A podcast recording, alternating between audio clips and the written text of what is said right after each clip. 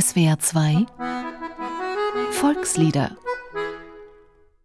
In einem kühlen Grunde, da geht ein Mühlenrad.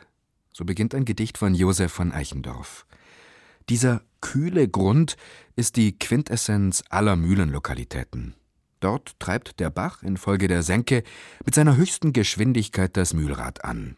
Und die Sonne hat kaum eine Chance, in dieses enge, sich schlingende Tal einzudringen. Das aus diesem Gedicht erwachsene Lied macht sich unabhängig von der Brillanz dieser Sprachbilder.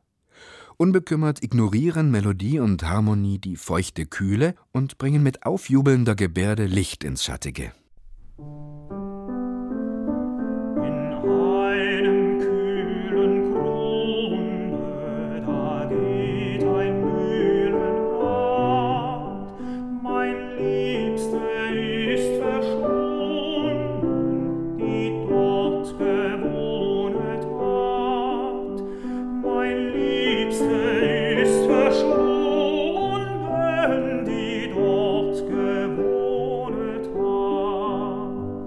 Diese anmutig im Sechsachteltakt schwingende, leicht trocheisierende Melodie transportiert eine jener Volksliedstrophen, die für den intellektuellen Dichter Josef von Eichendorff formale Routine war.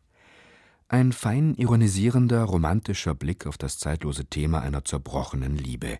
In diesem Fall zwischen einer heiß begehrten Müllerstochter und einem auf Sesshaftigkeit hoffenden Wandersburschen. Die Linienführung dieser Melodie ist ein kleines Wunder. Ein Wunder an Schlichtheit und an Raumausbeutung. Schon der Quartauftakt animiert zum sofortigen Mitsummen. Das leicht fällt, weil das Folgende um den Grundton kreist und erst sehr spät zwei Ausbrüche in die Höhe riskiert. Wer die Urheberschaft dieser Linie besitzt, ist nicht ganz klar. Wahrscheinlich heißt der Erfinder dieser originalen Weise Friedrich Glück, ein Pfarrer und Kleinkomponist aus Oberensingen, einem Teil des heutigen Nürtingen. 1793 geboren, hat dieses Wunder vollbracht. Die Harmonisierung und Modifizierung dieser Linie jedoch ist Friedrich Silchers Tat. Er verwandelte die ihn wohl blitzartig anspringende Linie in eine typische Männerchor-Homophonie. Und damit steht man vor einem Problem dieser Volksliedgattung. Die nicht durchkomponierten Strophen sind fünffach identisch. Das heißt, dass der Text, der aus der lieblichen Mühlenidylle rasch in andere schwermütige Gefilde driftet, zur immer gleichen Melodie gesungen wird. Auch harmonisch geschieht nichts Aufregendes. Das immer gleiche unbekümmerte Klima in Dur übermalt mit Leichtigkeit auch die düsteren Textteile, wie zum Beispiel jene, in welchen von der blutigen Schlacht oder vom am liebsten Sterben die Rede ist. Ich möcht als Reiter fliehen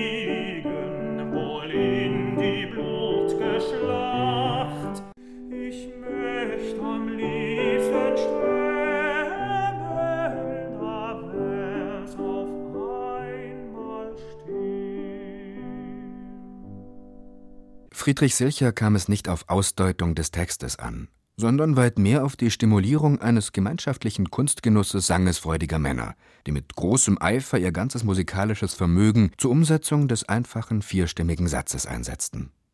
Provozierend gesagt, Textinhalt und Melodie sollten auch gar nichts miteinander zu tun haben. Der Text dient mit seinen Vokalen und Konsonanten als Klangträger und ist nicht Erzähler einer tragischen Geschichte. Friedrich Silcher lebte zu dieser Zeit im Tübinger Raum. Er, als der Musikdirektor der Eberhard-Karls-Universität, musste jenen Friedrich Glück eigentlich gekannt haben. Auf jeden Fall aber umgekehrt. Friedrich Glück, als ein mit Glück wahrlich nicht beschenkter, wird es vermutlich als eine Sensation erlebt haben, dass sein Melodieeinfall zum ausharmonisierten Männerchorgesang im schwäbischen Singvereinswesen mutieren konnte, entfacht und gesetzt durch die Land auf Land ab zu Berühmtheit hochgewachsene Persönlichkeit Friedrich Silcher. In den Dickichten dieser Kleinkunst lässt sich heute kaum mehr gründlich herumstöbern. Die Fakten und Berichte darüber sind spärlich. Irgendwie waren sie alle Pfarrer, die schwäbischen Liedermacher jener Zeit. Pfarrer, ohne größere Ambitionen Menschen bekehren zu wollen. Dabei waren sie ausgestattet mit einer Ladung Würde und ehrenhaften Verhalten und mit einer ganzen Portion Musikalität. Trotz aller Liebenswürdigkeit und gesellschaftlichen Gepflegtheit sei die Behauptung gewagt, dass Silcher sich dieser Melodie nicht ganz ohne Fassungslosigkeit über einen solch genialen kompositorischen Wurf und nicht ganz ohne ein klein wenig Neid bemächtigte. In leicht verwandelter Gestalt nämlich begegnet uns noch einmal dieser glücksche Einfall. In Silchers Heinelied. Ich weiß nicht, was soll das bedeuten. Solche Art Raub war unter Liedermachern gesellschaftsfähig.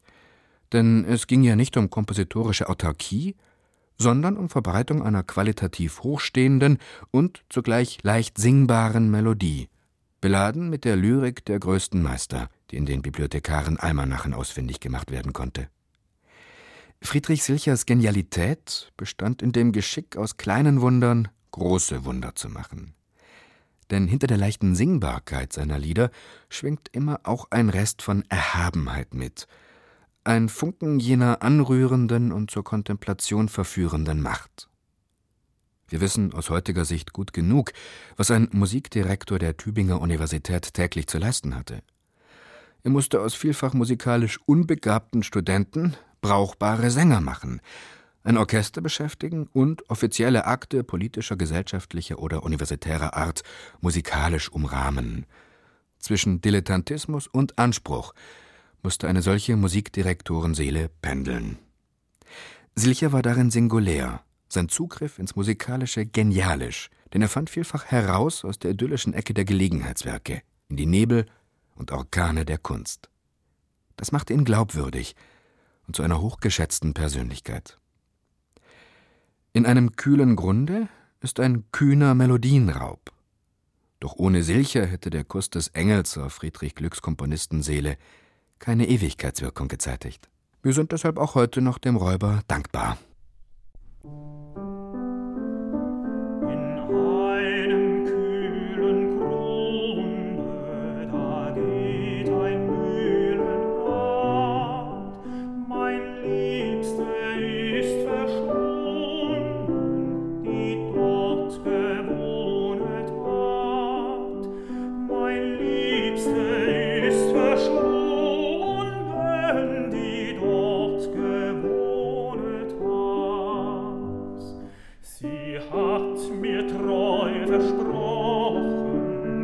mir